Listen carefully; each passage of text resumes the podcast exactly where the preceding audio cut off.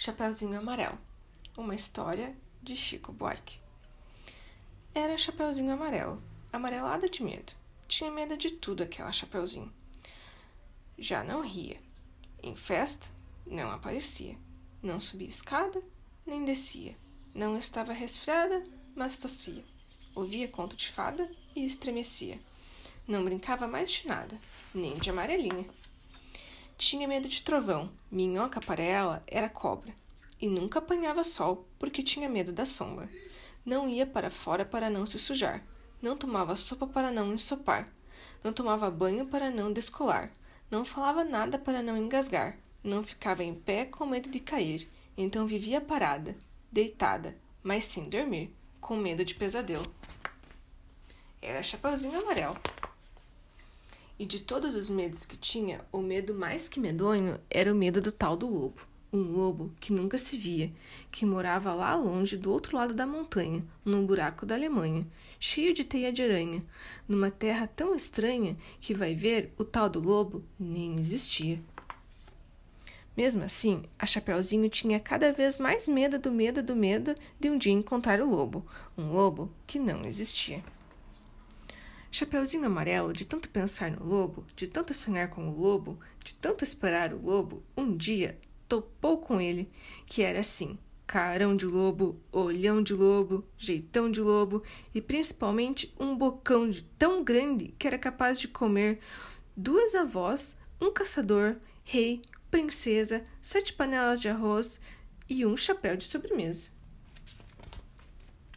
Mas o engraçado é que assim que encontrou o lobo, a Chapeuzinho Amarelo foi perdendo aquele medo, o medo do medo do medo, de um dia encontrar o lobo. Foi passando aquele medo do medo que tinha do lobo e foi ficando só um pouco daquele medo. Depois acabou com o medo e ficou só com o lobo.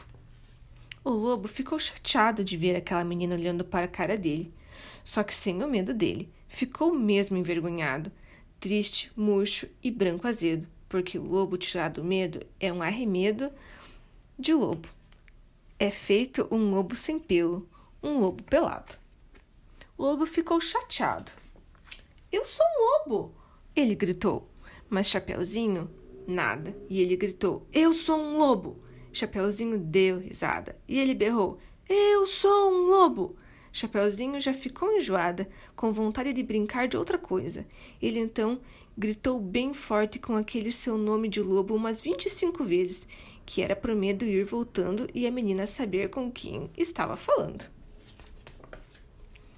Lobo, lobo, lobo, lobo, lobo, lobo, lobo, lobo, lobo, lobo, lobo, lobo, lobo. Ai!